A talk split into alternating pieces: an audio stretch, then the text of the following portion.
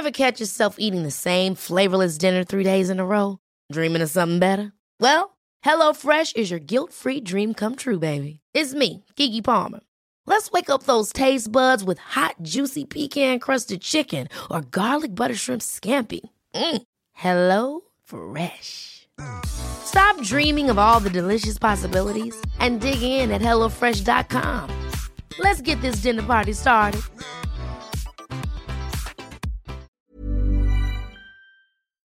Esto es República H, la información importante de lo que pasa en el interior de la República, con el punto de vista objetivo, claro y dinámico de Blanca Becerril.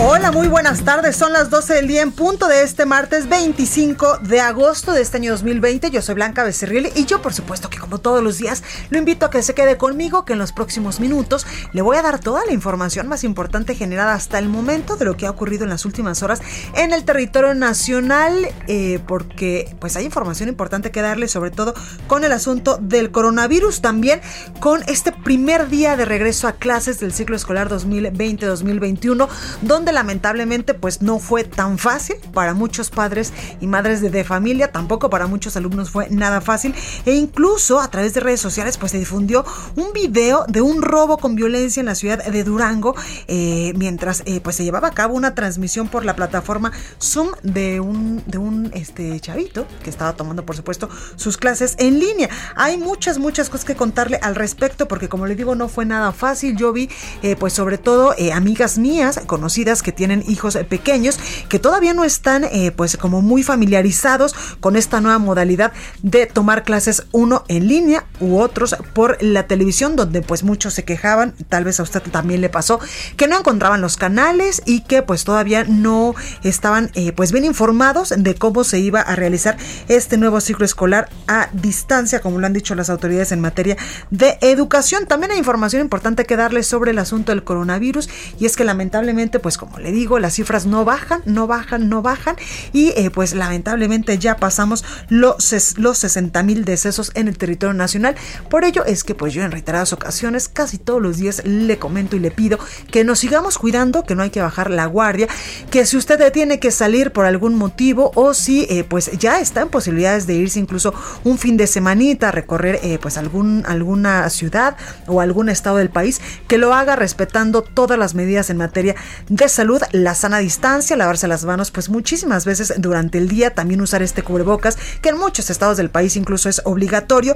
Y pues si usted puede quedarse todavía en casita, yo sé que en estos momentos, después de casi cinco meses, es sumamente difícil porque hasta emocionalmente, pues evidentemente esta epidemia, esta, esta pandemia, esta emergencia sanitaria, pues nos ha pegado, pues que se siga quedando. Y si va a salir con todas las medidas, por favor, en materia de seguridad. Gracias a esto, pues incluso pues muchos restaurantes y muchos sitios públicos públicos, hoteles eh, en, el interior sobre todo de la República, por supuesto aquí en la Ciudad de México para todos aquellos que viajan por negocios, han instaurado estas medidas en materia de salud para que usted esté tranquilo y para evitar evidentemente a toda costa la propagación del coronavirus. Otra información importante que tengo que darles es que mañana vamos a estar transmitiendo completamente en vivo desde Guadalajara, Jalisco, donde le tenemos entrevistas exclusivas muy importantes, así que usted nos podrá escuchar allá en Guadalajara por el 100.3 de FM como todos los días y mañana estaremos transmitiendo desde allá. También el lunes andaremos transmitiendo por otro estado de la República y que ya, ya le iré contando porque el Heraldo Radio, gracias a su preferencia, gracias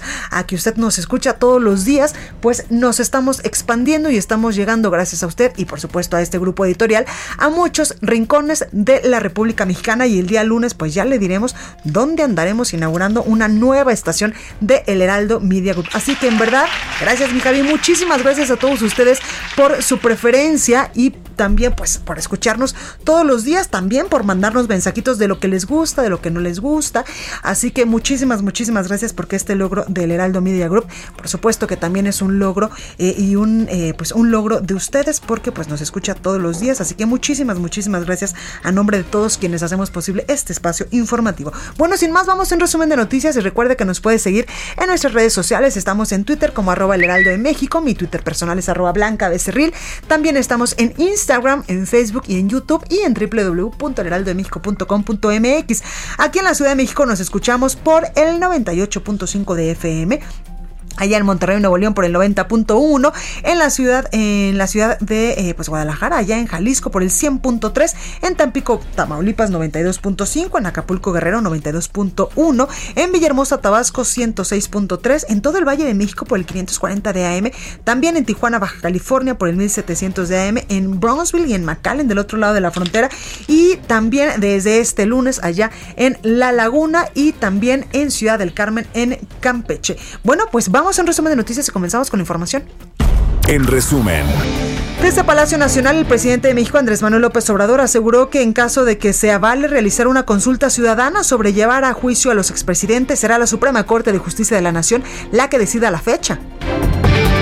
La directora de la Conagua, Blanca Jiménez, presentó el proyecto del Parque Ecológico Lago de Texcoco en los terrenos donde se construía el nuevo aeropuerto internacional de la Ciudad de México. El subsecretario de Prevención y Promoción de la Salud, Hugo López Gatel, aseguró que por lo menos 28 estados del país mantienen una tendencia de reducción en la epidemia de coronavirus. Y tenemos ya 28 entidades federativas que tienen una reducción de al menos dos semanas sostenidas y eh, algunas ya hasta siete semanas sostenidas de reducción. Esa es una buena noticia. Por su parte, el canciller mexicano Marcelo Ebrard informó que nuestro país alcanzó acuerdos con Rusia e Italia para participar en los ensayos clínicos de las vacunas contra el coronavirus que se desarrollan en esos países. Nos informaron que el Instituto Nacional de Enfermedades Infecciosas Lázaro Spanalanza Sani para que nuestro país participe en lo que será estudios clínicos de la vacuna GRAD-COV2. La Secretaría de Salud Federal informó que en México ya hay 563.705 casos confirmados de coronavirus y lamentablemente 60.800 decesos. A nivel internacional, la Universidad de Johns Hopkins de los Estados Unidos reporta que hoy en todo el mundo hay 23.694.000 contagios y más de 814.000 muertes. El presidente del gobierno español, Pedro Sánchez, anunció la movilización de 2.000 militares para rastrear los casos de coronavirus en todo el país ante el repunte de contagios en las últimas semanas. Y en más información internacional, la farmacéutica AstraZeneca informó que puso en marcha las pruebas de un nuevo medicamento creado por la Universidad de Vanderbilt en Nashville, esto en Tennessee, para el tratamiento y la prevención del COVID-19, el cual pues combina dos proteínas que buscan y eliminar, pues los, eh, más bien imitar los anticuerpos naturales. Entrevista. Bueno, me da muchísimo gusto abrir este programa y saludar eh, pues al gobernador de Baja California Sur, Carlos Mendoza Davis. Gobernador, ¿cómo está usted? Hola Blanca, muy buenos eh, días, tarde para ustedes ya en la Ciudad de México. Me da gusto saludarte a ti y a tu auditorio de Radio Escuchas de República H. Gracias, gobernador, por esta comunicación. Oiga, lo que pasó el fin de semana allá en Baja California Sur con este congreso fue algo inaudito. Cuéntenos. Fíjate, de Blanca, que es eh, así como lo dices, la destitución de cinco diputados locales y la amonestación de tres más eh, es un hecho grave para la democracia y considero que es un antecedente terrible para el país, porque se trata de legisladores de diversos partidos de oposición, que si bien son una minoría, pues son tan diputados unos como los otros. Se trata de legisladores del PRI, del PRD, del PES, del Partido Comunista y por supuesto también de mi Partido Acción Nacional. Lo sucedido el pasado sábado en el Congreso del Estado, eh, Blanca, habría que decirlo, implicaría que cualquier mayoría legislativa podría destituir y eliminar a las minorías a las oposiciones y apoderarse de los congresos de los estados y aprobar lo que les venga en gana. Es un verdadero golpe al poder legislativo que viola el principio constitucional de democracia y además hay que decirlo que esta mayoría de diputados de Marena no solo cometió esta aberración democrática, sino que pasó por alto un mandato de la Suprema Corte de Justicia y una suspensión expresa concedida por un juez de, por una jueza de distrito federal. Entonces sí es verdaderamente un tema muy complicado que, pues eh, tenemos que denunciar y que no podemos permitir. Totalmente, gobernador. Oiga, ¿y usted qué, qué, pues, qué lectura le da a este actuar de estos diputados de Morena cuando usted nos acaba de decir que incluso pasaron por encima de una resolución de la Suprema Corte de Justicia de la Nación? Mira, si me permites, para que el público entienda lo que ha pasado en el Congreso del Estado, explico brevemente lo que ha sucedido. Por desacuerdos políticos al interior del Congreso de Baja California Sur, en marzo pasado se dio el inédito caso de que ese poder legislativo contaba con dos mesas directivas, Exacto. la presidida por una diputada opositora y otra presidida por una diputada del PT aliada de Morena. Eso significó duplicidad de funciones, de comisiones, inmovilidad en el Congreso. Y fue ahí cuando el grupo mayoritario de Morena destituyó a los ocho diputados de oposición. Ojo, los diputados de oposición en su totalidad son ocho, es decir, no dejó a ninguno en una sección, en una sesión que se efectuó a finales de marzo, acumulando uh, irrisoriamente que habían acumulado faltas, eh, eh, argumentando que habían acumulado faltas consecutivas. Advirtiendo la gravedad de lo que sucedía en el legislativo, fue que yo anuncié que no publicaría ningún decreto, Exacto. ley o reformas, que ninguna de esas dos mesas directivas eh, me remitieran.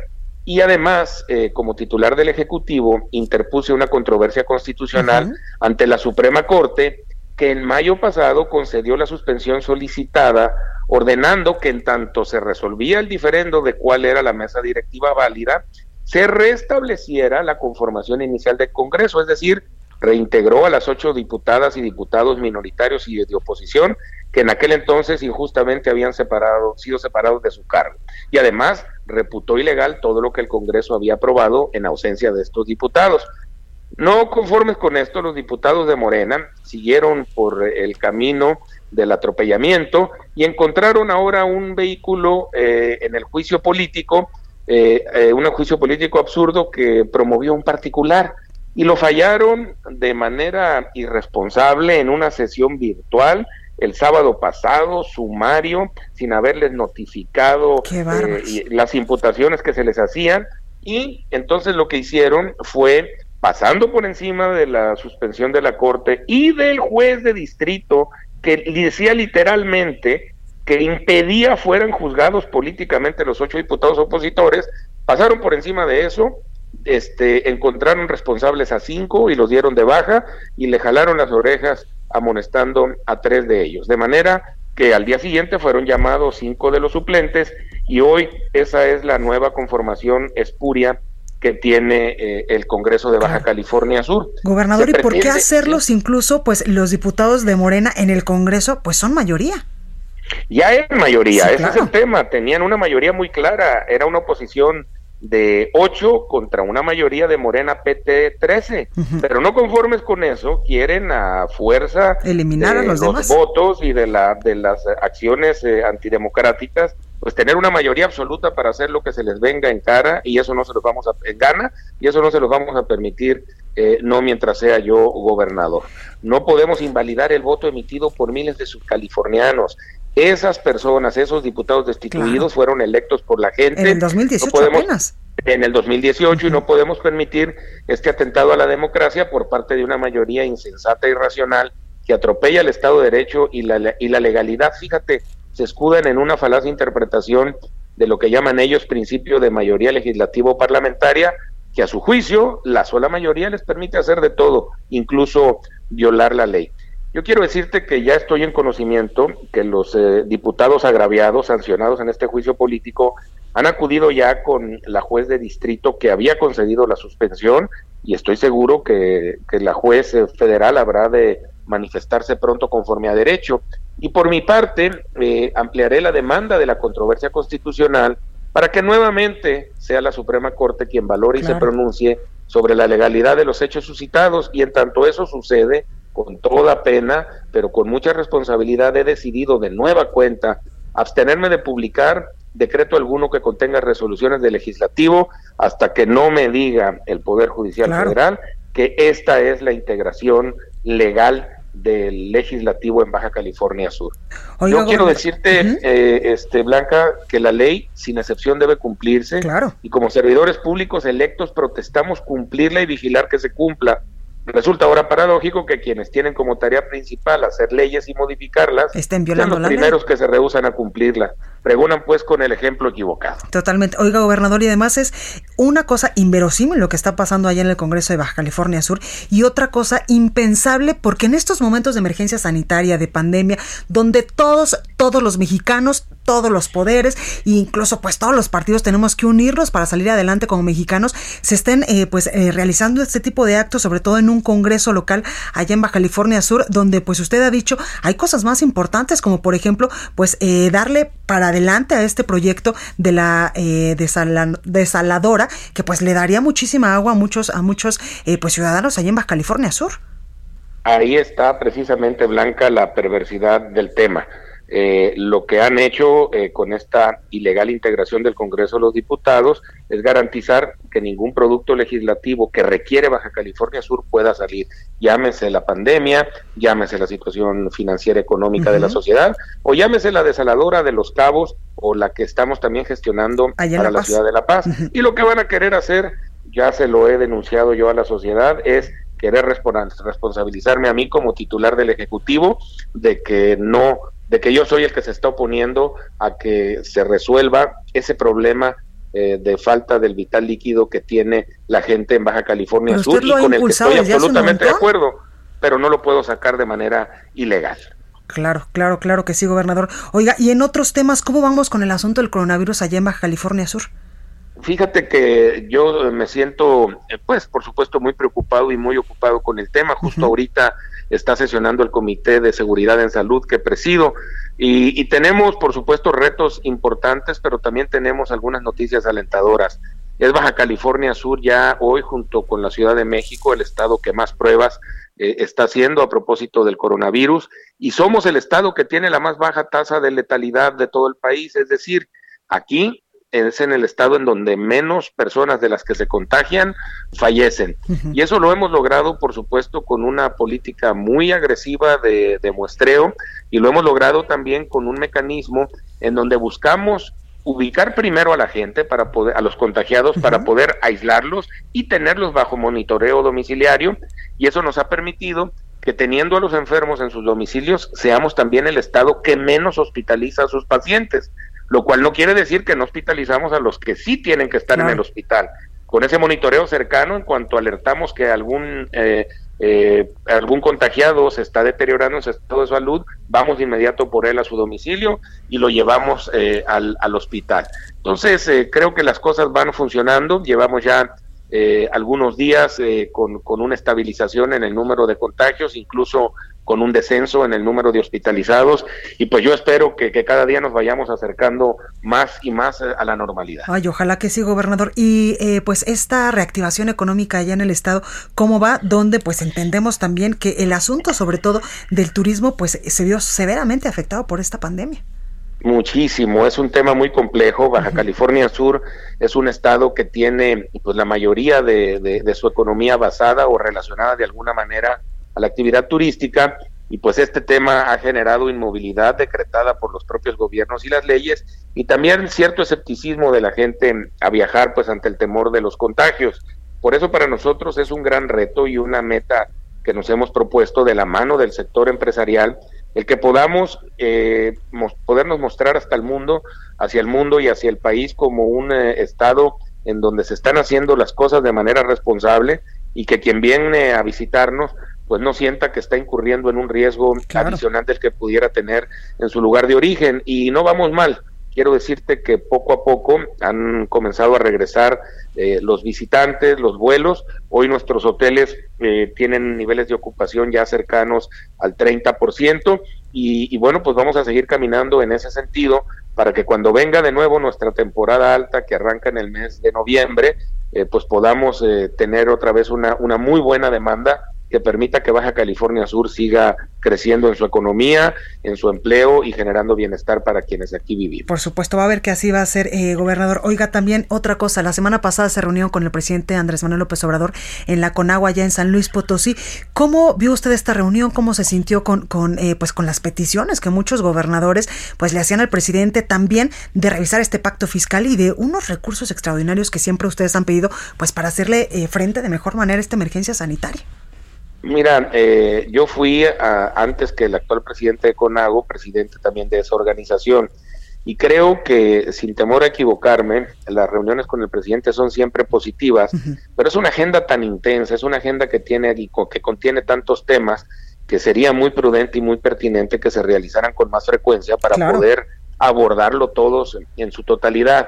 Eh, ahora pues llevábamos muchas inquietudes, eh, los colegas y las colegas gobernadoras y gobernadores, la jefa de gobierno, y lamentablemente pues en una reunión de, de, dos horas con el señor presidente no se pueden tocar y quedan una infinidad de temas en el tintero.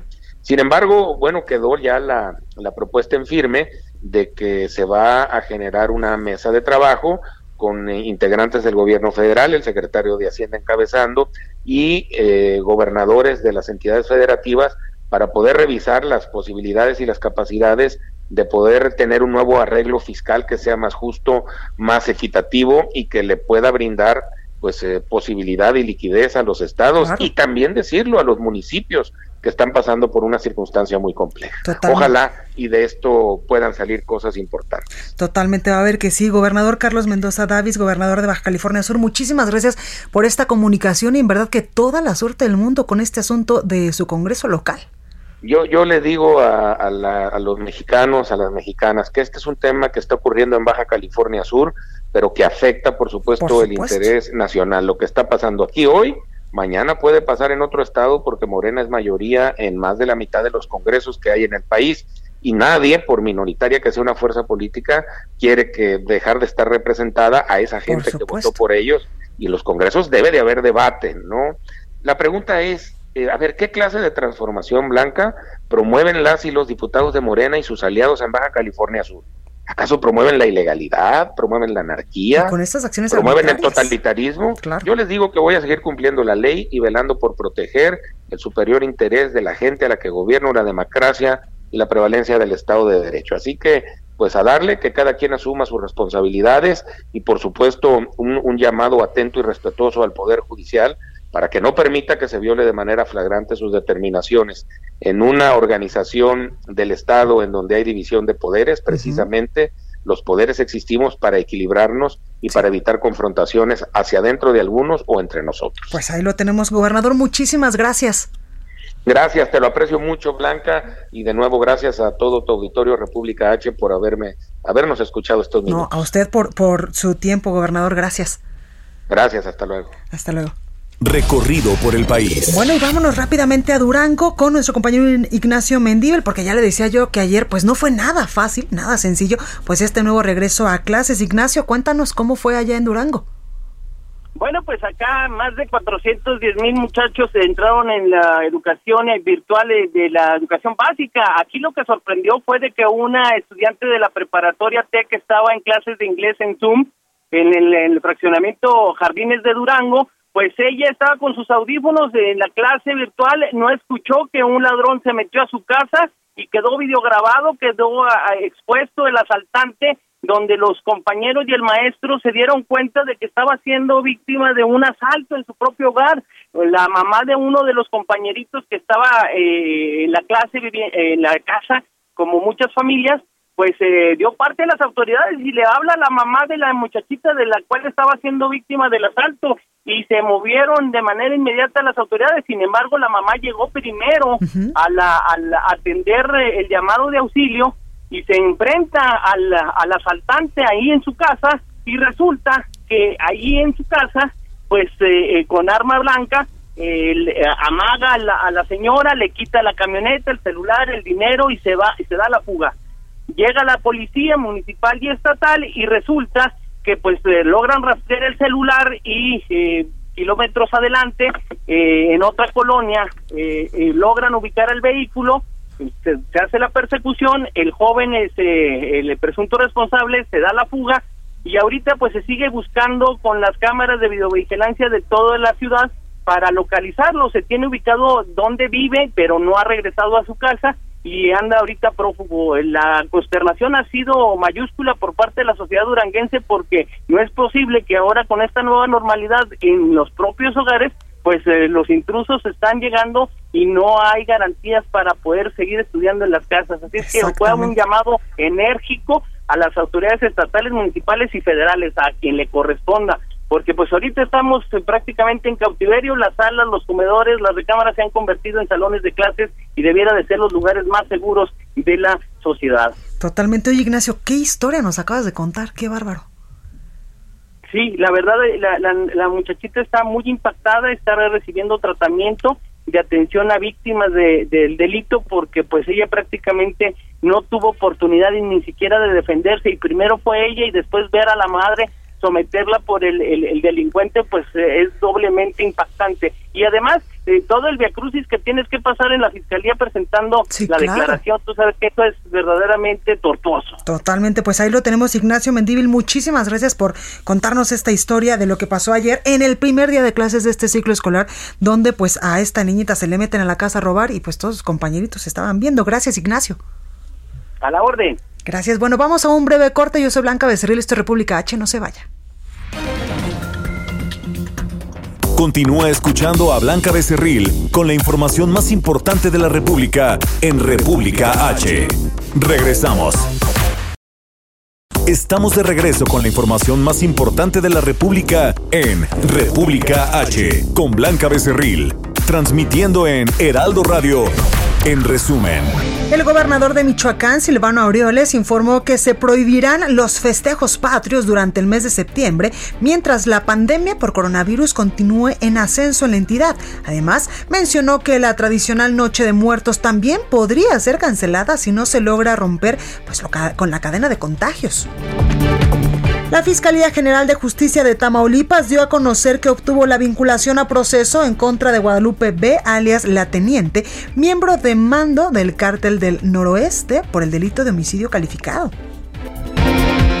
Esta mañana fueron hallados dos cuerpos de seis personas, los cuerpos de seis personas ejecutadas a balazos a orillas de la carretera federal Cárdenas con dirección a Coatzacoalcos, a la altura del puente Tonalá entre los límites de Tabasco y Veracruz. En Hidalgo, los alcaldes de Ixmiquilpan y Simapana, Pascual, eh, Pascual Chaires Pedraza y Eric Rivera Marte, investigados por el gobierno estatal por nexos con la delincuencia, postularon a sus hermanos para competir por las alcaldías que actualmente gobiernan. Y este lunes un grupo de alumnos y profesores de la Universidad Autónoma del Estado de México entregaron en Rectoría una carta donde solicitan la gratuidad del semestre para el ciclo escolar 2020B para aquellos estudiantes que eh, de escasos recursos que no podrán sostener sus estudios ante la crisis económica generada por la pandemia de coronavirus. Entrevista. Bueno, y se presentaron los resultados del semáforo delictivo nacional en el que se ubican pues seis delitos en color rojo. Estos son narcomenudeo, homicidio, también la extorsión, la violación, la violencia intrafamiliar y los feminicidios. ¿En qué estados del país y cómo nos fue? Pues bueno, tengo en la línea telefónica a Santiago Roel. Él es director y fundador de Semáforo Delictivo. Santiago, ¿cómo estás? Buenas tardes. Bien, buenas tardes, a tus órdenes. Santiago, pues cuéntanos cómo nos fue en este, pues en estos resultados que ya presentó el semáforo delictivo. Vemos que hay todavía seis delitos en, color rojo. Sí, mira, en el eh, son datos del mes de julio, que es lo que reporta el sistema nacional. Hasta ahorita no tenemos todavía agosto, no ha terminado. Eh, y en este mes tenemos seis delitos en rojos, como mencionas. Tres son del crimen organizado, homicidio, extorsión y narcomenudeo en rojo este mes.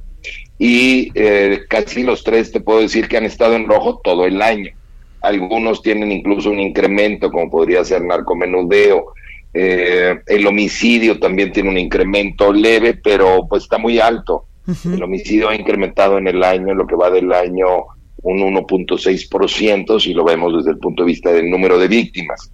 Y luego tenemos tres delitos sociofamiliares que están en rojo, que ya se había hecho este pronóstico, ¿no? La violación, la violencia familiar y el feminicidio.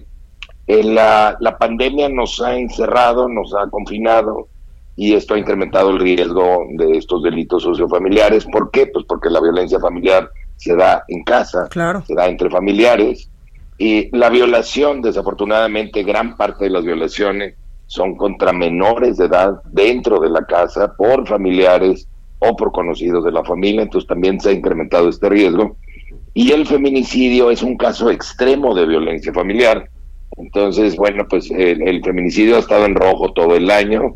Eh, la violencia familiar se ve una, una baja en abril y mayo, pero repunta fuerte este, en los dos últimos meses.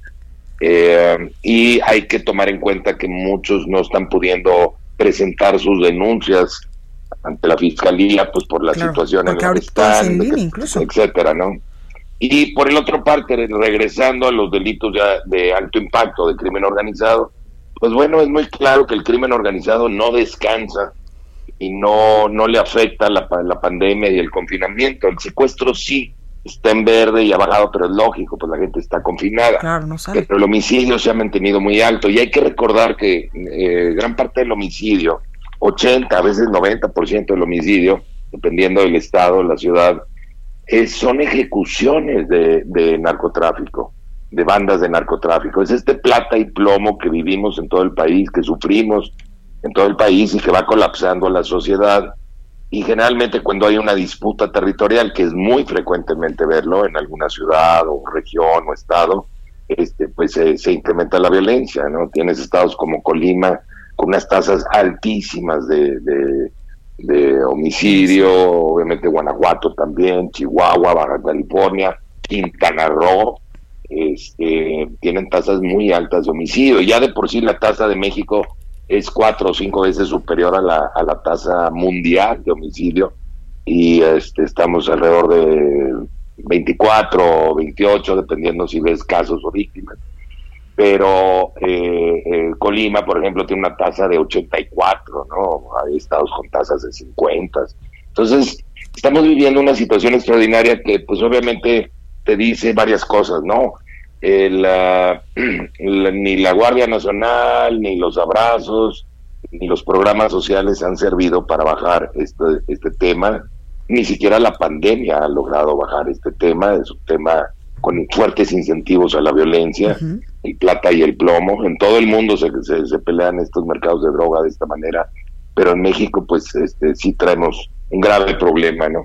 Y lo que prometió el gobierno federal, que era regular algunas drogas para quitarles el negocio y quitarles la plata era correcto, pero pues no han hecho nada al respecto. Claro. Oye, Santiago, también me, me, llama mucho la atención en este informe que ustedes dan el feminicidio, sobre todo en varios estados del país como Morelos, Colima, Nuevo León, San Luis Potosí, Baja California, Nayarit, Puebla y Veracruz, es donde tiene los índices más altos. Con una, con una aclaración o un matiz en esto no todas las fiscalías de todos los estados tienen bien tipificado esto y no lo reportan bien. Estamos aprendiendo en México a reportar esto, que no es fácil a veces eh, clasificar un homicidio contra una mujer como feminicidio. Generalmente tuvo que haber habido algún antecedente de violencia familiar, eh, de una violencia contra la mujer, contra el género, para clasificarlo como tal. Entonces, hay estados que reportan mejor, como pudiera ser el caso de Nuevo León. No quiere decir que Nuevo León tenga necesariamente la mayor cantidad de feminicidios, sino que reporta mejor, ¿no? Y hay otros estados que teniendo muchos casos que pudieran clasificarse como feminicidio, no se clasifican. Entonces, por eso es importante comentarlo, eh, observarlo y, y hacer estas comparaciones entre estados para que para que todos vayamos en la misma línea. Claro, oye Santiago, por último preguntarte, la violencia intrafamiliar, esto es alarmante que ahora en el confinamiento pues lamentablemente subió y, y, de, manera y de proporción importante. Pues mira, sí, lo habíamos pronosticado. En primer lugar, bueno, la violencia familiar se da en casa. Claro. Estamos confinados en casa, hay un estrés adicional por estar confinados todos los días, no solamente el fin de semana o algunas horas del fin de semana traemos el grave temor de, que contagiarnos, el miedo a enfermarnos o, la muerte de algún familiar, porque pues ya tenemos más de 60 mil muertos en esto. O el caso de muchas personas que han eh, perdido su trabajo. Agrégale, la, agrégale los temas de violencia que comentábamos hace rato, homicidios, secuestros y demás. Y el tema económico que estamos viviendo, pues la crisis económica que nos ha provocado dos cosas. Uno, la pandemia y dos, las malas decisiones de del gobierno federal. Entonces, este, eh, estamos con una, con una ansiedad, estamos viviendo realmente un, momento fuera de lo común, inaudito, nunca habíamos vivido esto. Y quiero llamar la atención sobre un punto en especial, si me lo permites, que es la ansiedad que los menores de edad pueden estar viviendo en este momento y que no le estamos prestando la atención, suficiente. Eh, los niños pequeños este, no se expresan verbalmente, pero se expresan de otras maneras hay que observar el lenguaje corporal, la tristeza o la ira o el, aislamiento de ellos, eh, eh, hay que estarlo observando. Ellos, al igual que los adultos, necesitan socializar con pares, con niños de la misma edad, no lo están haciendo en este momento. Entonces hay que estar atentos, hay que hacer un esfuerzo por parte de las familias, por parte del gobierno, por parte de las ONGs, por parte de los medios de comunicación. Creo que los medios de comunicación pueden contribuir mucho al tocar este tema con especialistas.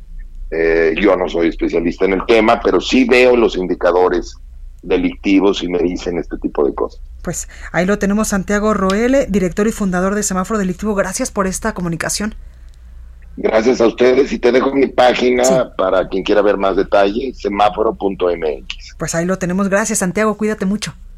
Igualmente. Bueno, y vamos hasta Guanajuato con nuestra compañera Gabriela Montejano, porque usted se acuerda que ayer le decíamos de estas eh, periodistas que lamentablemente pues fueron agredidas. Bueno, pues ellas ya presentaron denuncias por agresión y delitos contra la libertad de expresión. Gaby, cuéntanos. Hola, ¿qué tal? Muy buenos días. Así es, con denuncia penal por agresiones y delitos contra la libertad de expresión ante la Fiscalía Estatal y con queja ante la Procuraduría de los Derechos Humanos, las periodistas agredidas por policías municipales de León el pasado sábado durante la cobertura de una manifestación formalizaron las denuncias correspondientes, respaldadas por dos integrantes del Consejo Estatal de Protección a Periodistas en Guanajuato, las reporteras Alfonsina Ávila, Melissa Esquivias, Marta Silva y Brenda Orozco levantaron la voz en lo legal para que se garantice el respeto al trabajo de la prensa libre en los 46 municipios de Guanajuato. Con el número de carpeta 77208 se inició la averiguación por los hechos ocurridos el sábado, cuando en el marco de una redada para capturar a mujeres, algunas de ellas menores de edad, que minutos antes se habían manifestado, las reporteras de Ágora GTO, Zona Franca y Pop Lab fueron golpeadas, intimidadas, esposadas y amenazadas por la policía municipal. En su mensaje, la líder del grupo feminista Las Libres, Verónica Cruz, dijo que se trata de respetar a quien defiende los derechos y por eso están haciendo un llamado incluso para que el propio alcalde Héctor López Santillana, pues quien fue el que por cierto habló a nombre de los 46 municipios, de los 46 alcaldes en donde ratificaban su compromiso de respetar los derechos humanos en Guanajuato, pues en su municipio no se hizo. Hasta el momento no se ha ofrecido algún mensaje formal por parte de las autoridades en donde pues eh, ofrezcan ayuda o apoyo incluso a las propias agraviadas. Esto como parte de lo que se ha registrado en las últimas horas en el estado de Guanajuato. Gaby, por tu reporte. Hasta luego. Hasta luego. Y vamos hasta Acapulco Guerrero con nuestro compañero Alejandro Linares, porque el gobernador Héctor Astudillo, volviendo al tema de, del nuevo siglo escolar, hizo un llamado a todos los alumnos, maestros y padres de familia a redoblar los esfuerzos para pues aprovechar la preparación académica a distancia. Alejandro, ¿cómo estás? Te saludo con muchísimo gusto, un saludo también a todo el auditorio. En efecto, este lunes, 820 mil alumnos del nivel básico en Guerrero regresaron a las clases, pero en modalidad a distancia. El gobernador del estado, Héctor Astrillo Flores, puso en marcha el ciclo escolar 2020-2021, Aprende en Casa 2.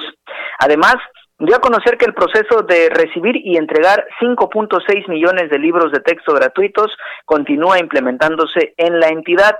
En su mensaje, Héctor Astudillo Flores hizo un llamado a los alumnos, maestros y padres de familia para redoblar esfuerzos a fin de aprovechar al máximo la preparación académica a distancia. También dijo Blanca que la pandemia del COVID-19 no puede detener la educación en Guerrero. En este sentido, insistió en su llamado a redoblar esfuerzos al titular de la Secretaría de Educación en la entidad, Arturo Salgado, y se continúe garantizando la educación para las niñas, niños y los jóvenes guerrerenses en especial quienes viven en comunidades alejadas. Por otra parte, el titular del Ejecutivo Estatal informó que los contagios, hospitalizaciones y defunciones por coronavirus en Guerrero siguen a la baja, pero esto no significa que se deba bajar la guardia. Además, se han reforzado las acciones para disminuir los casos como la colocación de más módulos de tomas gratuitas en diversos lugares del estado, principalmente en Acapulco, Tixla, Cihuatanejo, Ometepec, Chilapa y Tlapa. Y bueno, te informo, Blanca, que ya casi, casi, casi le, le llegamos a los 15 mil contagios en la entidad por coronavirus y también desafortunadamente ya no hay ningún municipio del estado de Guerrero que no presente al menos un caso de contagio. Es la información que tenemos desde el estado de Guerrero, Blanca. Muchísimas gracias, Alejandro. Cuídate. Igualmente, fuerte abrazo, gracias. Igualmente, y vámonos hasta Nuevo León con nuestra compañera Dani García, porque en este ciclo escolar 14 colegios se dieron de baja y 9 mil alumnos se inscribieron al sistema público en Nuevo León. Dani, ¿cómo estás? Blanca, muy buenas tardes. Así es, el arranque del nuevo ciclo escolar a distancia eh, pues crea una nueva realidad para muchos estudiantes de educación básica en Nuevo León. Lo mencionabas, 9 mil pasaron de educación privada a educación pública. El día de ayer, en un evento simbólico de arranque de clases por parte del gobierno del Estado, se llevó a cabo por videoconferencia y fue transmitido por Facebook.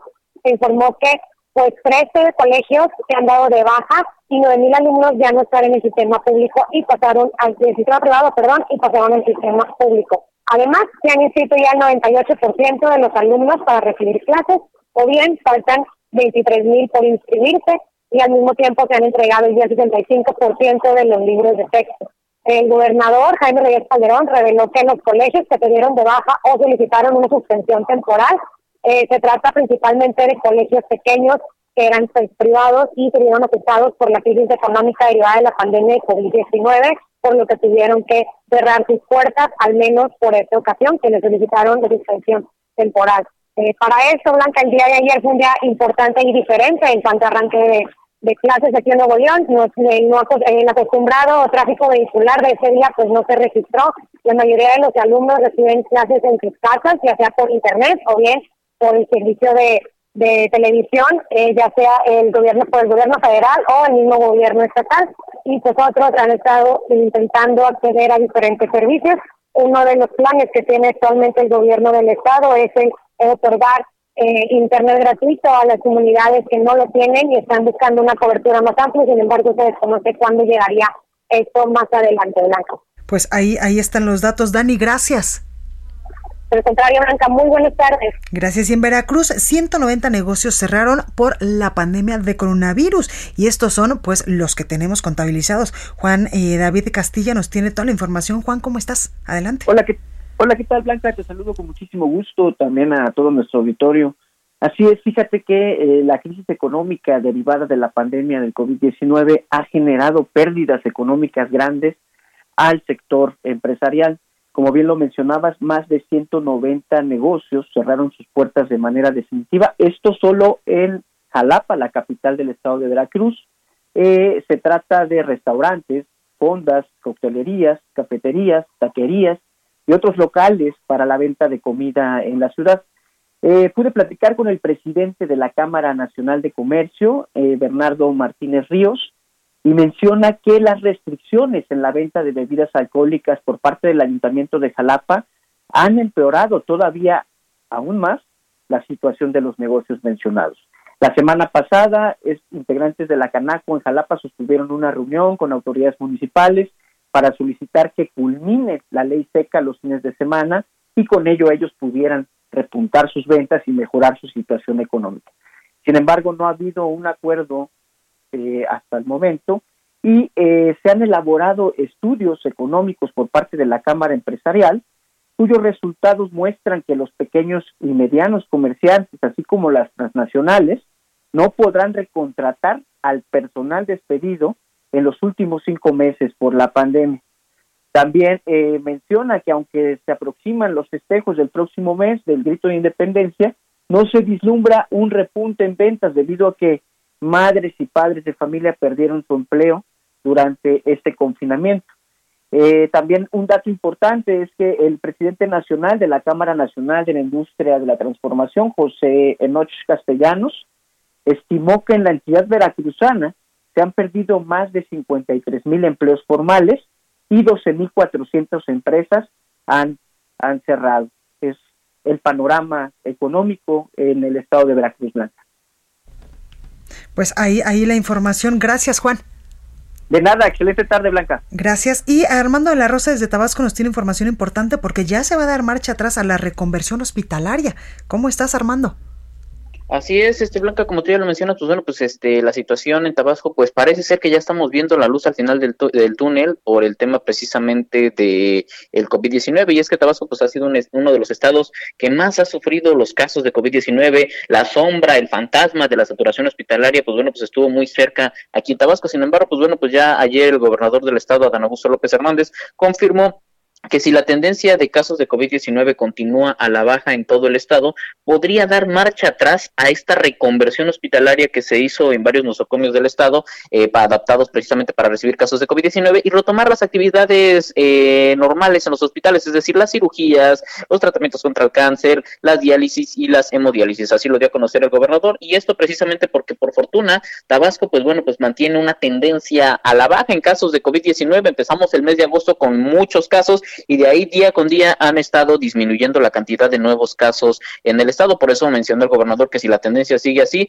eh, podríamos empezar a este de a reconvertir, a de reconvertir, perdón, los hospitales, es decir, que ya no sean hospitales exclusivamente para atender a pacientes con COVID, sino que ya sean los hospitales para todo tipo de atenciones médicas. Y es que precisamente en el último reporte de la Secretaría de Salud del Estado de Tabasco, eh, en las últimas 24 horas, hubieron 141 nuevos casos positivos y 19 de funciones. Además, en todo el estado de Tabasco, pues hay un acumulado de 27.196 casos eh, desde que inició la pandemia. Y pues bueno, pues este número, 141 nuevos casos positivos, contrasta bastante con los números que teníamos a principios de mes, donde llegábamos a 450, casi 500 casos diarios. Entonces, en el último corte de información fueron solamente 141 nuevos casos positivos. Este es el reporte desde el estado de Tabasco. Gracias, Armando. Cuídate. Gracias, seguimos al pendiente con la información. Muchas gracias. Y vámonos hasta, eh, hasta Michoacán con nuestra compañera Charbel Lucio, porque allá suspendieron los festejos patrios también por el avance de esta pandemia y dice el gobernador Silvano Aureoles que a lo mejor y también eh, pues las festividades del Día de los Muertos. Charbel, ¿cómo estás? Adelante. ¿Qué tal, Blanca? Buenas tardes. Así es, ante el aumento de contagios y muertes por coronavirus en Michoacán, el gobierno del estado anunció el día de ayer que canceló los festejos patrios a realizarse durante el mes de septiembre. En sesión del Comité Estatal de Crisis del COVID-19, el gobernador Silvano Aureoles expuso que llevar a cabo los eventos por la independencia de México y el natalicio de José María Morelos implicaría exponer a la población a una situación de alto riesgo y a una potencial fuente de contagios.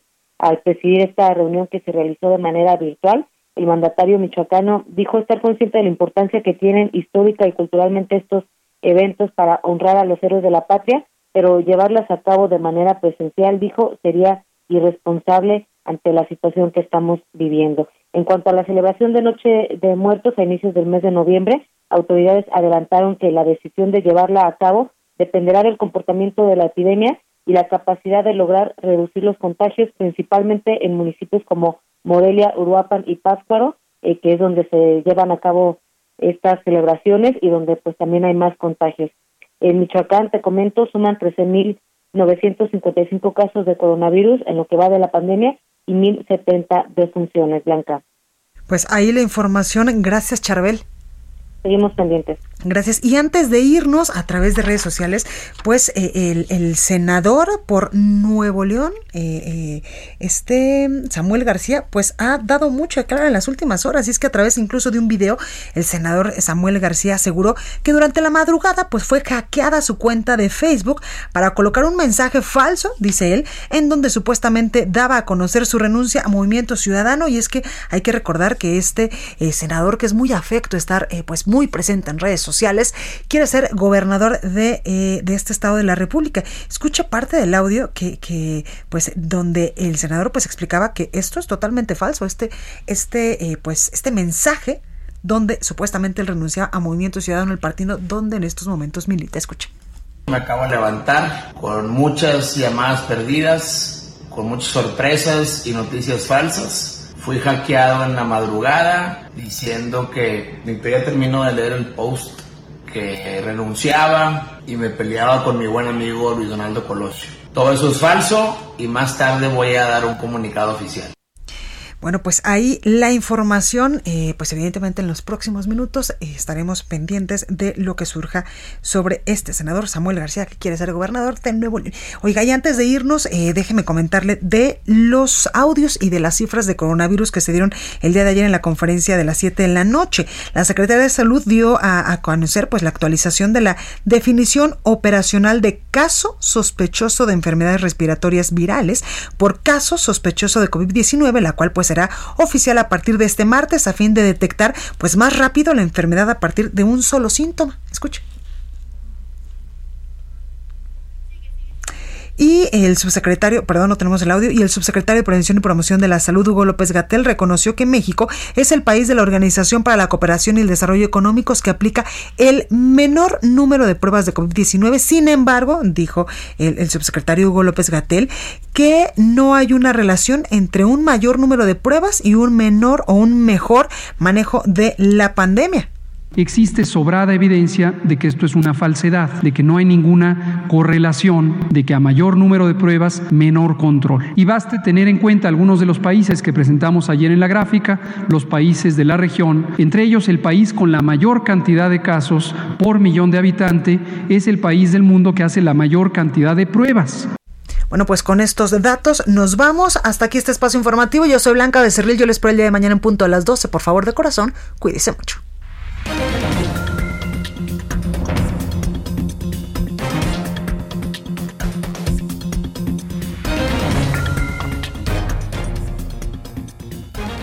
Esto fue República H, la información más importante de lo que pasa en el interior de la República, con el punto de vista objetivo, claro y dinámico de Blanca Becerril. Continúa escuchando Heraldo Radio, donde la H suena y ahora también se escucha. Una estación de Heraldo Media Group. Ever catch yourself eating the same flavorless dinner three days in a row? Dreaming of something better? Well, HelloFresh is your guilt-free dream come true, baby. It's me, Kiki Palmer.